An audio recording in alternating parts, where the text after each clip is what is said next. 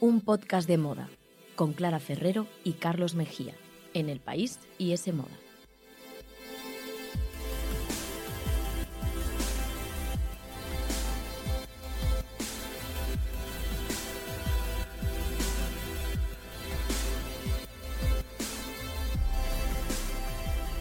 Hola, ¿qué tal? Bienvenidos a un podcast de moda. El podcast que escuchas mientras haces cosas importantes o no. Tú sabrás, aquí te queremos igual. Escuchadnos, como siempre, a través de iTunes, Google Podcast, la web de Semoda y también a través de los podcasts del país. Y podéis seguirnos en Instagram, arroba un podcast de moda. Una cuenta muy buena, de verdad, seguirla, seguirla.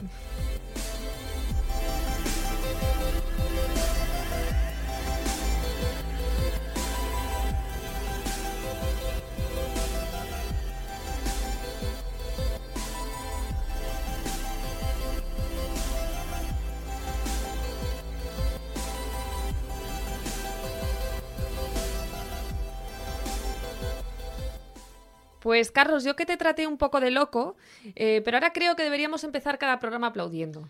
No, Porque- no va a ser mucho.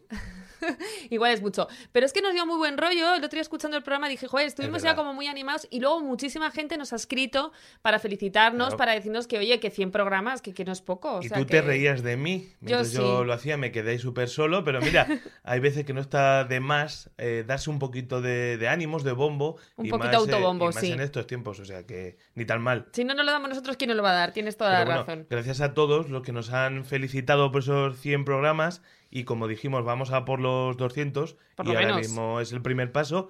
Pero antes que nada, venga, vamos a darle el paso a nuestra invitada de hoy que viene a contarnos cuál es la prenda más especial de su armario y qué historia tiene detrás. Como veis, esta sección ha calado. Sí, sí, sí, nos encanta. Ya sabéis que aquí somos firmes defensores de comprar siempre con cabeza y de tirar de piezas que ya tenemos en el armario. Y hoy tenemos a la gran Kimberly Tell, esta chica a mí me encanta, para contarnos, pues eso, cuál es su favorita. Fíjate que Kimberly nos amenizó, o por lo menos a mí, mucho los meses de confinamiento. Yo no paré de escuchar sus temas porque hay que decir que aunque ella es actriz también y la hemos podido ver en series como Hierro de Movistar, además es cantante y tiene una voz, pues yo diría que es como muy especial, transmite buen rollo, bueno, es no sé, preciosa. Yo os animo a escuchar temas como por ejemplo Alégrame o Lo que no me dices, porque bueno, ya os digo que a mí me aparece en la lista de lo más escuchado de este año en A mí Spotify. alégrame, vamos, top. Te alegra, ¿no? Te Sí, alegra. sí, me encanta esa canción. Bueno, y para rematar, Kimberly también tiene estilazo, que eso también nos importa bastante aquí. Su cuenta de Instagram es la prueba perfecta, o sea, cada look que comparte o cada publicación se puede ver ese estilo tan particular y tan interesante que tiene. Así que no me puede apetecer más saber cuál es su prenda favorita del armario. Así que vamos a escucharla. A ver, yo es verdad que no, no tengo como una sola pieza favorita o especial por nada en concreto, pero sí que le tengo mucho cariño a toda la ropa heredada de mi madre y, y bueno, también a todas las piecitas que tengo vintage, que igual me he comprado en viajes, que me llevan a, ese momento de mi vida. Pero mm, supongo que lo que más ilusión me hace es toda la ropa de mi madre, claro, porque me lleva a, a mi infancia. A veces, no sé, que me le cogía toda la ropa del armario, me disfrazaba. Y además admiraba mucho a mi madre, era como muy guay, muy, muy divertida. Vestía súper bien, era la madre más moderna. y, y no sé, me hace ilusión ver fotos de igual de ella de hace 30 años mm, con algo puesto que ahora me pongo yo. Me parece bonito. Así que no sé, podría elegir un conjunto de ellos, por ejemplo, el de hay uno de Miss 60 que tenía, que, que es divertido, uno como una falda y un chalequito, que, que a ver, a ver si encuentro una foto de mi madre y otra mía, estaría divertido.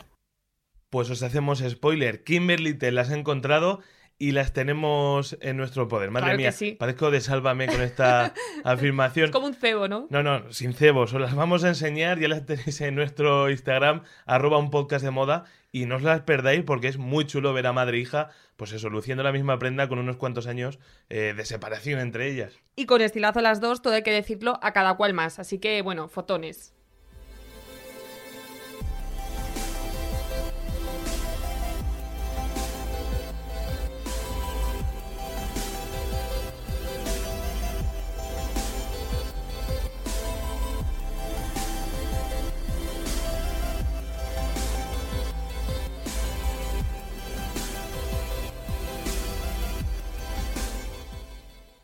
Pues Carlos, voy a empezar proponiéndote un reto. Bueno, no sé si un reto es mucho decir, pero sí una pregunta, ¿vale? A ver, venga, dale. Si tuvieras que decir, también podéis pensar los oyentes, ¿qué marca o qué tienda ha acumulado mayor número de compradores en nuestro país este año, este 2020?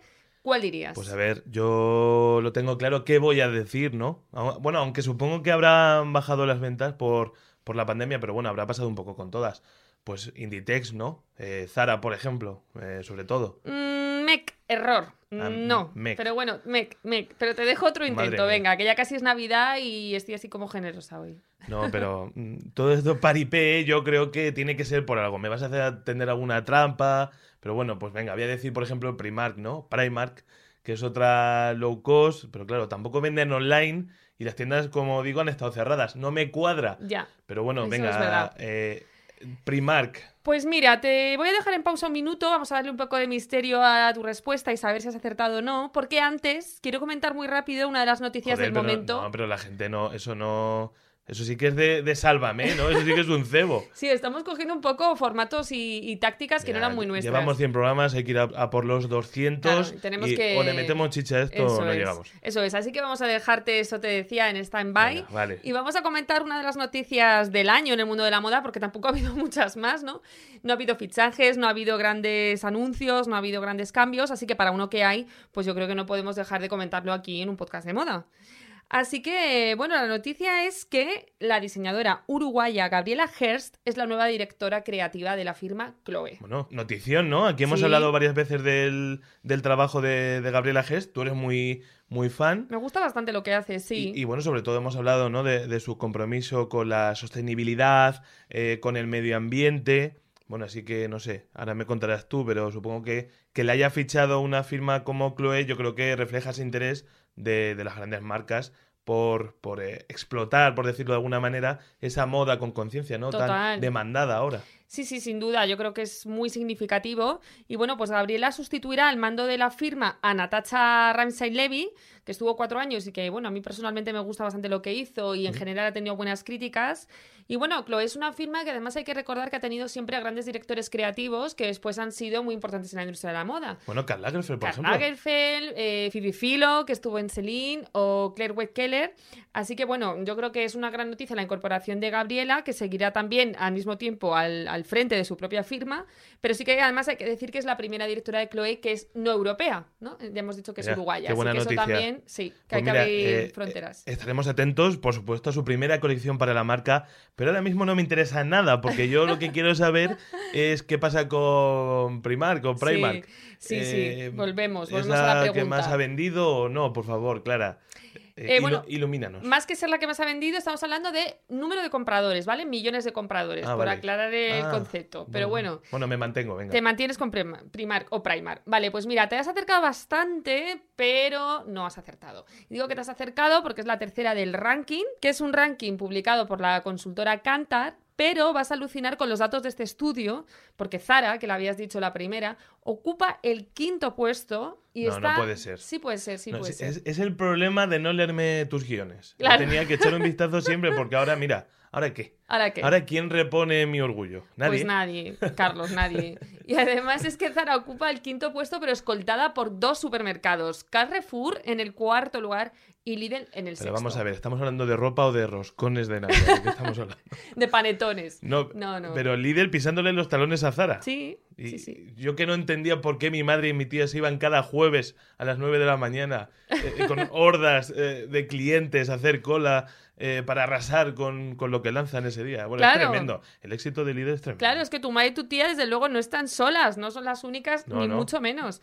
Mira, si quieres, antes de entrar a analizar esto de los supermercados, te cuento un poco el ranking completo para que nos hagamos así como la fotografía, un Vale. poco del panorama, Venga, ¿vale? como, como ya no apenas tenemos eh, taquilla ni las 10 películas más vistas, ahora vamos con quién vende Con más. el Me top gusta. 10 de quién vende Me gusta más. ese sí, sí, sí. ranking. A ver, cuéntame. Bueno, como te decía, es estudio elaborado por Kantar y que se ha publicado en el portal especialista- especializado en economía de moda, Moda Es. Analiza cuáles son los mayores distribuidores de moda en España por número de clientes. ¿vale? Vale, o sea, de clientes. millones de gente que ha ido a comprar ahí. No cuenta luego el número de veces que repites en cada tienda, sino Claro. como el. Sí, sí, no es un matiz importante. Bien, bien, bien apuntado. Y bueno, es un análisis que se han hecho pues, con datos que van desde enero hasta octubre de este año, o sea que está todo muy reciente, y que incluye ventas de ropa, calzado, accesorios y textil del hogar, ¿vale? Vale. Para que tengamos esto claro. Qué y ya sabiendo esto, Muy bien. bueno, me haría falta así como un gráfico o algo, pero bueno. nos Claro, pero bueno, poco- para las próximas elecciones americanas yo creo que das el, el perfil. Vale, vale, pues lo tengo en cuenta. Bueno, pues ya sabiendo esto, vamos con el ranking que tenemos en el puesto número uno al corte inglés con 9,8 millones de compradores. Ahí Ahí, está, ahí se mantiene el Corte inglés de toda la vida, los grandes almacenes, ahí siguen. En el puesto número dos está Decathlon, a tope repo deportiva. En el 3, Primark o Primark, como decías Carlos, casi casi aciertas. Y ahora viene lo más sorprendente en el resto de los puestos, porque tenemos eh, puesto número 4 para Carrefour, con 7,6 millones de compradores, que no está nada mal. Quinto para Zara, con 7,3, van ahí un poquito ajustados. Luego, sexto para Lidl, y ya si quieres completamos un poco el resto de los 10 puestos, que serían puesto número 7 para H&M, y luego Pull&Bear, Stradivarius y Amazon. Pues me parece súper interesante y fíjate que lo que más me llama la atención es que yo no hubiera dicho el corte inglés primero, por ejemplo, al, al haber tenido también estos meses los, los centros cerrados. Y bueno, Sí. eh, la verdad que no, no dije, no lo dije no al corte inglés. no. Pero, por ejemplo, lo de Decathlon, pues sí me parece que tiene un poco de sentido, ¿no? Con el auge, como decías, de, de la ropa cómoda, eh, de los precios que son muy competitivos y que la verdad que está teniendo una expansión tremenda. Eh, en casi todas las ciudades ya hay Decathlon. Bueno, es interesante ese tema. Encaja, encaja bastante. Y además, si comparamos los datos con, con un estudio muy parecido, vamos, que se hizo en 2018, Sí. fíjate que los tres primeros puestos siguen siendo para las tres eh, mismas marcas, el Corte Inglés, eh, Decathlon y Primark, pero ha cambiado el orden. Ese año sí que lideraba Primark, ahí sí que hubieras acertado Mira. tú. Y ahora, sin embargo, pues bueno, tenemos este hemos hecho otro este programa dos años tarde. Es lo único Sí, que hemos sí, aprendido. a aquí. tu, tu predicción es de llega dos años tarde, pero bueno, lo verdaderamente interesante es, eh, yo creo, eh, la incursión en este tipo de listas y de estudios de los supermercados. No, es tremendo. Porque claro, hay que pensar que todos nos vestimos, pero no todos somos consumidores de moda, que esa es la diferencia. Entonces, si tienes cierto interés por Claro. tendencias, etcétera, pues igual sí que vas a Zara o tal, pero si solo quieres cubrir una necesidad básica de, de no ir desnudo por la vida, bueno, pues hay mucha gente que aprovecha la compra semanal o mensual en Carrefour, en Lidl o en Alcampo, que también aparece, por cierto, en el puesto número 11, pues para llevarse también a casa pues unas Bueno, cuantas que prendas. se lo digan a nuestro vicepresidente Pablo Iglesias, que, Eh, bueno, sí. que no sé si te acuerdas de la que se lió eh, hace unos años cuando declaró que él se vestía en el campo. Claro que me acuerdo, se lió una mucho. polémica, sí, sí. Sí, sí, sí. Y bueno, ya no por comprar ropa en el súper, sino por lo que hemos hablado ya aquí un poco de, claro, que al final favoreces pues un consumo o una producción que no siempre es sostenible, que no siempre cumple los estándares. Y bueno, ese es aquel debate un poco de cómo debería vestir la izquierda y tal, que, que lo planteamos en redes sociales y muchos de vosotros opinasteis. Sí, con Alexandria Ocasio Cortez, que tuvo Exacto, mucho éxito. exacto. Pero bueno, volviendo al lío, no hay duda de que cada vez son más, eh, lo que decía, ¿no? Los que aprovechan esa visita al supermercado para renovar el armario. De hecho, tengo aquí un dato de 2017 que decía que casi la mitad de las españolas compran ropa en el súper, fíjate. Mm. Y, y bueno, los supermercados cada vez son más conscientes de ello y cada vez están intentando también explotar más eh, sus líneas textiles.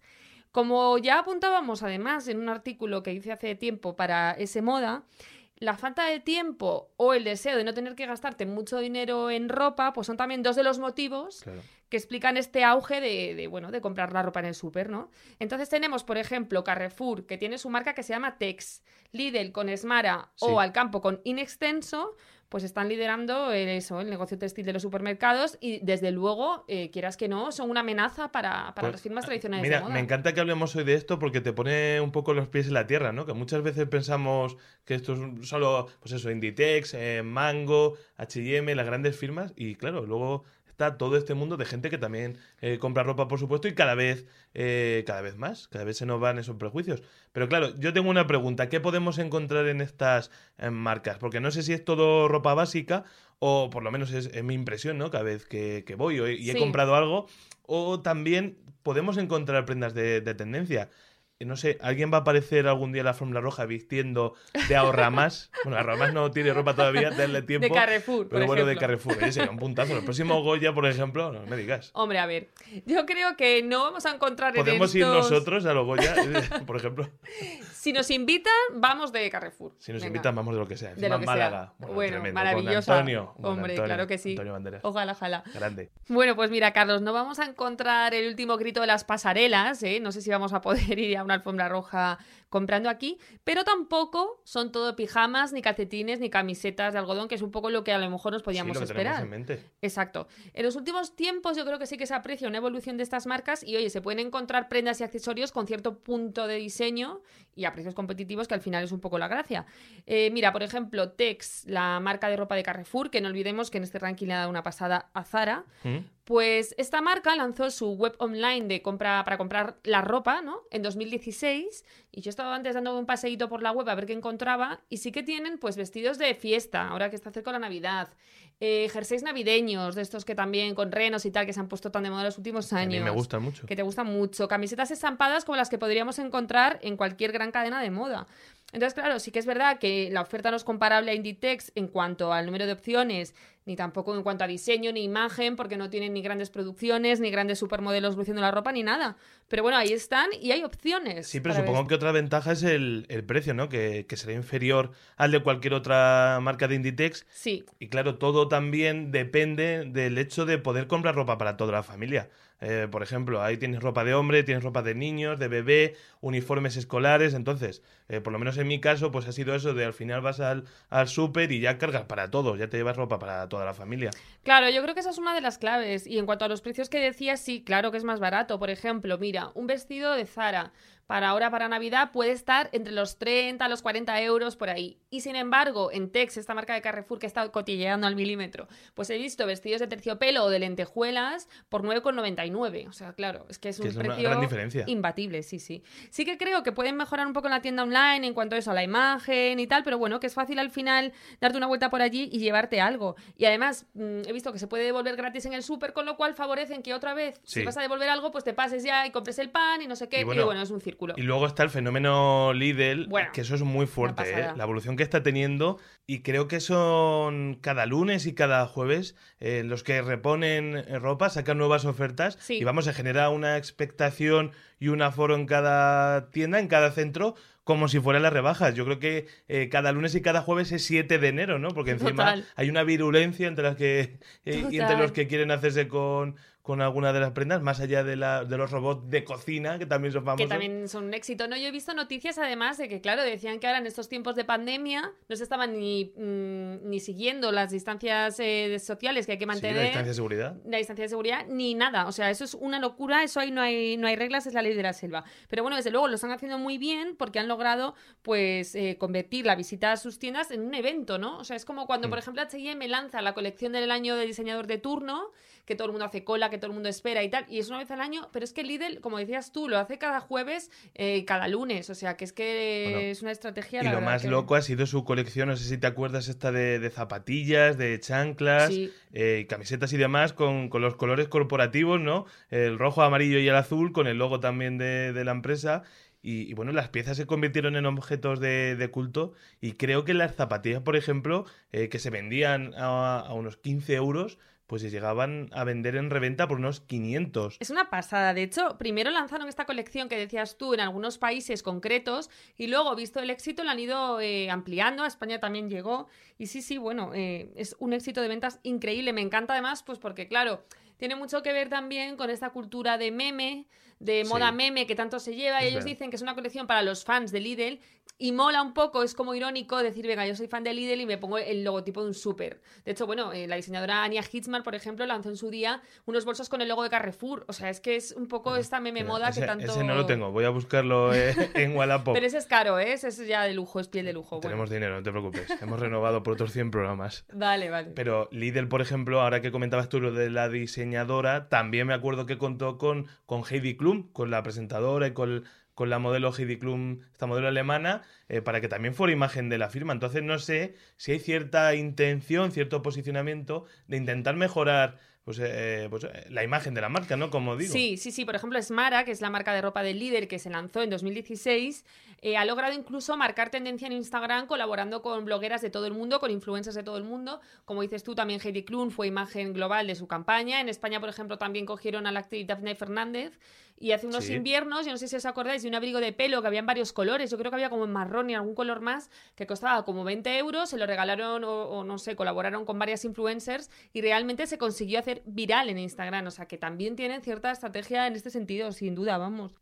Y luego yo creo que hay una cosa muy interesante y es que se ha perdido un poco ese estigma de decir que yo compro ropa barata. O sea, yo me acuerdo en los 90, eh, cuando yo era pequeña y tal, que a lo mejor mi madre me compraba en el mercadillo y yo era como que me daba vergüenza decirle a mis amigas que era el mercadillo, pero es que ahora mola en cierto sentido, o como decir, mira esta ganga que he conseguido en Primark por 3 euros, o mira estas mallas que son súper bonitas eh, para hacer deporte y que son del Lidl, ¿no? Entonces, bueno, esto por una parte está guay, acabar con ese estigma de calzar la ganga y demás, pero por otra también, pues el debate que siempre tenemos. Favorece también una compra sin pensar, eh, moda low cost y generar al final toneladas de residuos y de ropa. Yo creo que sobre todo, ¿no? Después de la crisis de 2008 cambió mucho esa, esa mentalidad como compradores y fue cuando perdimos un poco el miedo, ¿no? Sí, a, presumir eh, de ganga. Vamos a ver qué pasa también con, con la crisis que se nos viene, en la que mucha gente ya, ya está inmersa. No sé si compraremos de verdad menos, pero mejor, o vamos a seguir arrasando con las camisetas a un euro del supermercado, del Primark o de, donde sea. No sé, bueno, supongo que habrá para todo, pero bueno, lo que también es cierto es que esto aquí nos llama la atención, quizá lo de Carrefour y tal, pero mira Estados Unidos, que tienen cadenas de supermercados como Target, que ha colaborado pues con diseñadores como Jean-Paul Gaultier, eh, Jason Wu, Altuzarra, me parece que también Victoria Beckham.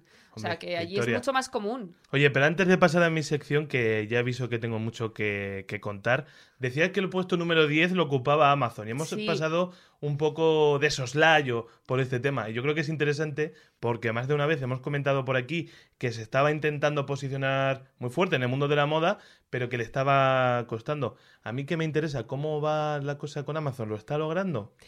Pues mire, a ver, según los números parece que sí, claro. El año pasado o en el ranking este anterior de 2018, el que hemos hablado, ocupaba la posición número 19 y ahora está en el top 10, está en la posición décima. Pues o sea, que ha sido un salto importante, brutal, vamos. Sin duda yo creo que tiene mucho que ver también, pues eso, con el confinamiento, con las tiendas cerradas, con gente que compra online y que de paso se compra una camiseta. No sé, veremos qué pasa después de esto, de ahora en adelante. Pero eh, sin duda están ahí, están ahí y bueno, pase lo que pase, os lo contaremos, claro que sí.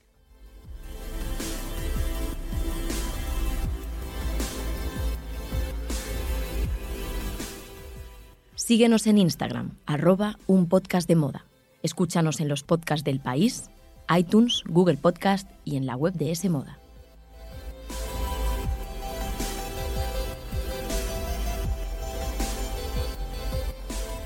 Pues Clara, ¿sabes qué?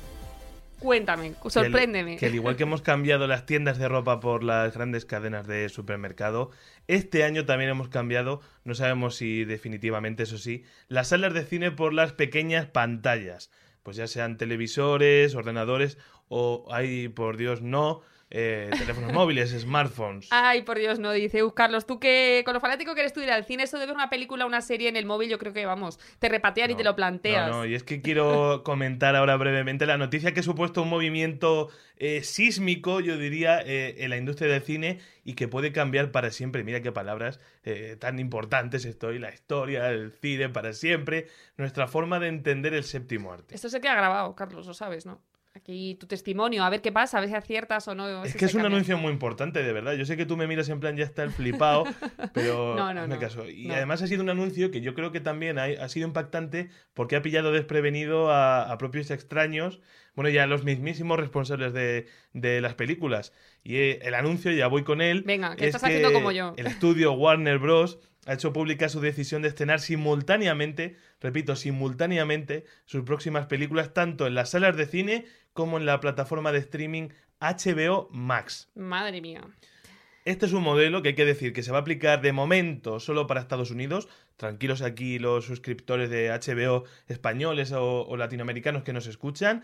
Y que empieza ya esta misma semana con el estreno de Wonder Woman 1984, la, secuela del taquillazo de, de la superheroína, de la Mujer Maravilla, Pero es que después van a seguir su ejemplo estrenos tan potentes como Matrix 4, porque sí, se está haciendo una nueva de Matrix con Te iba, a decir, te iba a decir lo mismo, te iba a decir Matrix 4. Sí, con Keanu, con Keanu. Vale, vuelven vale, todos. Matrix 4, sí, las, las hermanas Wachowski dirigiendo. Sí. También se va a estrenar de esta forma Dune, que ya hemos hablado aquí, aquí sobre ella, esta nueva adaptación dirigida por Denis Villeneuve y con Zendaya, con Timothée Chalamet, con Javier Bardem actuando, que, ya se tenía que haber estrenado, que era una de las grandes Mm. favoritas para estos Oscar y la han Sí, sí. retrasado un año. Pero también la nueva de Space Jam con LeBron James, que va a haber una nueva de Space Jam, sí.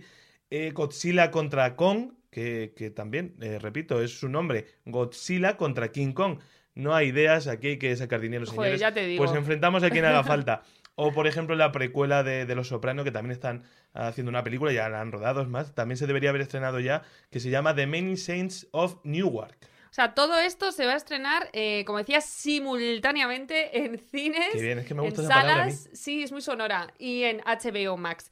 Eh, a ver, yo creo que es una decisión, vamos, no sé, cuanto menos arriesgada. Yo me quedé un poco a cuadros y sé que este modelo ya tiene también muchas críticas, pero antes de entrar en eso, quiero que me digas, Carlos, tú, como súper experto en la materia, ¿por qué crees que han hecho esto? ¿Por qué? ¿Qué se les ha pasado por la cabeza para tomar Pues esta mira, decisión? Como súper experto total, tengo que decir que yo creo que lo primero que han tenido en cuenta son los malos resultados de Tenet. Sí. La película de Christopher Nolan, eh, que llegó en verano, que se atrevieron a, a estrenarla, y bueno, no funcionó mal en Europa y en el resto del mundo, pero fue todo un fracaso en, en Estados Unidos. Y luego, yo creo que la opción más importante es la cuestionable, por lo menos, evolución de la pandemia en el mundo en 2021, año en el que tenemos eh, puestas todas nuestras esperanzas, pero claro, vamos a ver qué tal se da 2021, porque tiene mucha presión y ya veremos eh, al final qué tal es ese año.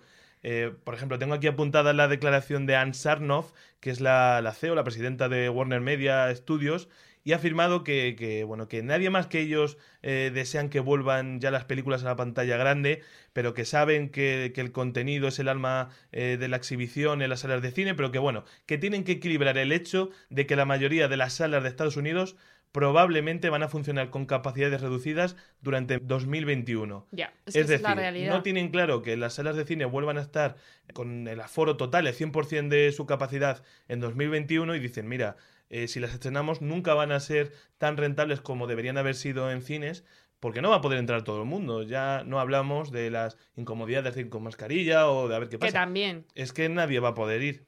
Entonces ese yo creo que es el tema más importante. Han dicho, bueno, pues dividimos y a ver si ganamos un poquito con la plataforma y otro poquito en las salas. Divide y vencerás, ¿no? Que dicen. Y luego hay una tercera razón, eh, que es que HBO Max, esta plataforma de streaming, pertenece a ATT, que es una de las grandes telecos de, de Estados Unidos, y esto también parece una decisión macroeconómica para convertir a la- esta compañía pues, en la líder en el mercado de, de Estados Unidos. Claro, esta sin duda quizás la decisión o la razón, mejor dicho, un poco más oscura dentro de todo esto. No Sí. oscura, sino, pero es menos evidente, ¿no? Porque Sí. lo de ir al cine con mascarilla es cierto que, mira, yo lo he hecho un par de veces desde que pudimos volver a las salas, solo dos, cuando yo en estos meses hubiera ido, pues no sé, eh, muchísimas.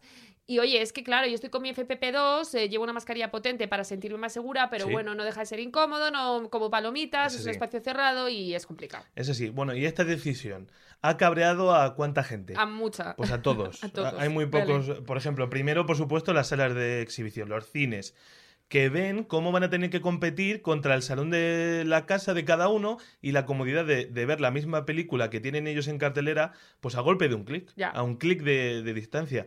Y encima llevan todo el año cerrados, sin estrenos o a medio aforos, o sea, una ruina total. Es una.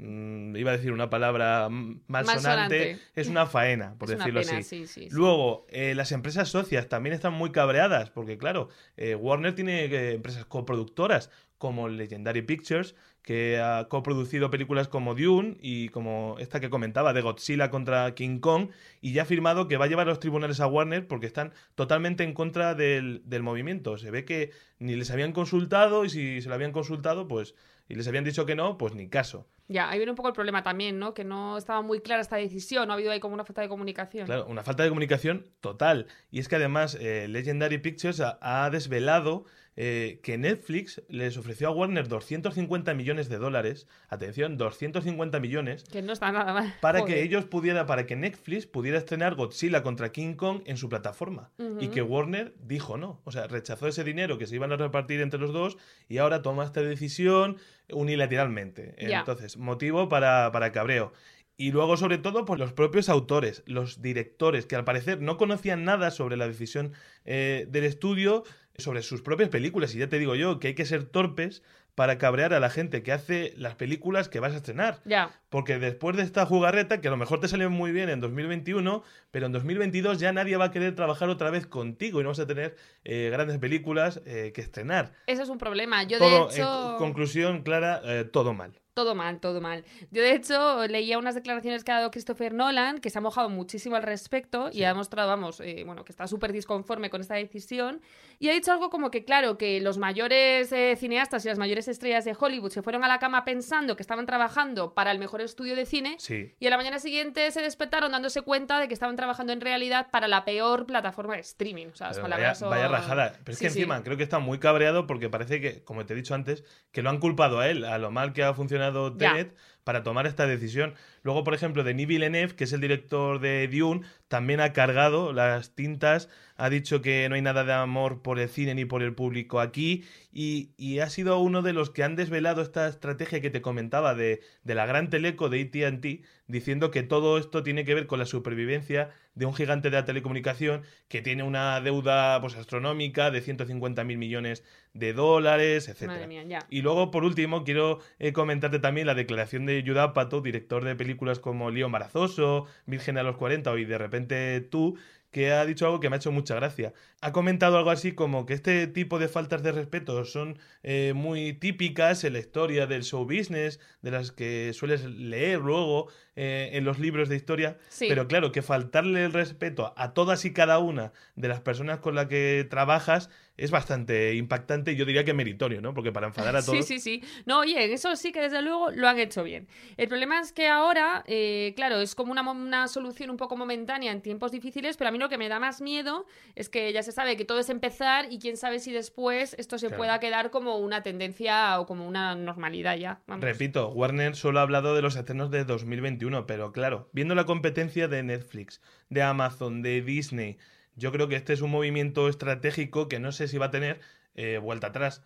Pues eso, no lo sabemos hasta que veamos qué pasa con los espectadores que realmente van a tener la decisión. Yo de momento sigo siendo de cine. Y yo, y yo, vamos, yo eso lo tengo clarísimo. Pero bueno, veremos qué pasa. Y no sé si además de Warner hay otros estudios que estén también tomando este tipo de decisiones, porque eso también puede marcar mucho el futuro, ¿no? Bueno, eh, claro que sí, y es que es más, esta pasada semana, en plena erupción de la polémica de Warner, ha llegado Disney para subirse al carro y, como es habitual en ellos, salir totalmente airosos. Son los mejores en esto de las relaciones públicas. Aquí no me- hay cabreo. Me encanta, nadie se cabrea con Disney. bien.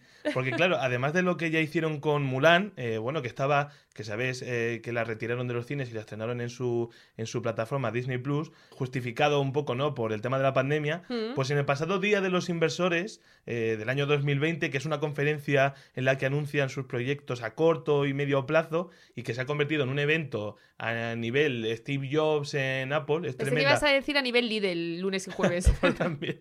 También, está bien un poco el rollo. Bueno, pues dieron la sorpresa al anunciar que sus próximas adaptaciones de grandes clásicos de, de animación de la compañía, nada menos que, que Pinocho, por ejemplo, con Tom Hanks, eh, Peter Pan y Wendy, con Jude Law como Capitán Garfio, o el spin-off de Cruella de Vil, de Cruella de Vil de 101 Dálmatas, Sí. con Emma Stone, ya te digo, pues mira, qué tres pedazos de, de proyectos.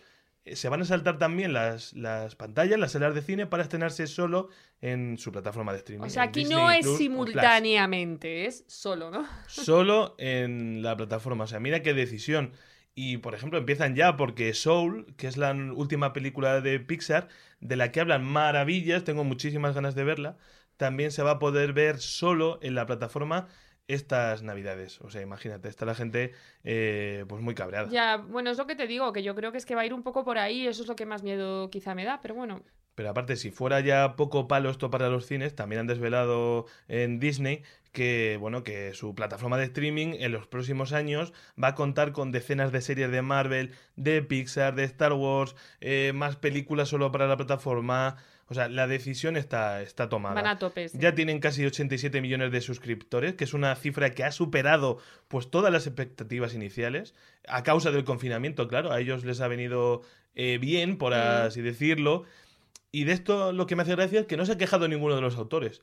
Nadie ha dicho nada eh, y nadie ha puesto el grito en el cielo. ¿Pero por qué? ¿Porque Disney nos cae bien? ¿Porque nos amenizó la Pues- infancia? pues ¿O qué? no, ¿Qué pues, pasa? ¿sabes? Yo creo que porque lo sabrían con anterioridad, eh, seguro, y porque Disney les habrá pagado lo necesario Ya, pues, para, que, para que estén contentos. para que sequen con billetes pues esas lágrimas que les saldrán a ver que sus, sus películas acaban sin, sin rozar la pantalla grande. Son los más listos en Disney. Con billetes eh, llora mejor, llorando en la limo, que diría Zetangana. Pues sí. Y lo que pasa es que, claro, en el caso de Warner sí que creo, sin querer yo hacer de abogada del diablo, que quizá, claro, no pudieron, eh, no sé, prever lo que iba a pasar con la pandemia, ¿sabes? Por eso es difícil que se lo pudieran decir a los autores de las películas con Mira, tiempo, no sé. Yo creo que los estudios dicen, mira, por cada entrada de cine que vendo tengo que darle un tercio al exhibidor. Hmm. Así que eso, nos los vamos a quedar nosotros estrenándola en nuestra propia plataforma de exhibición.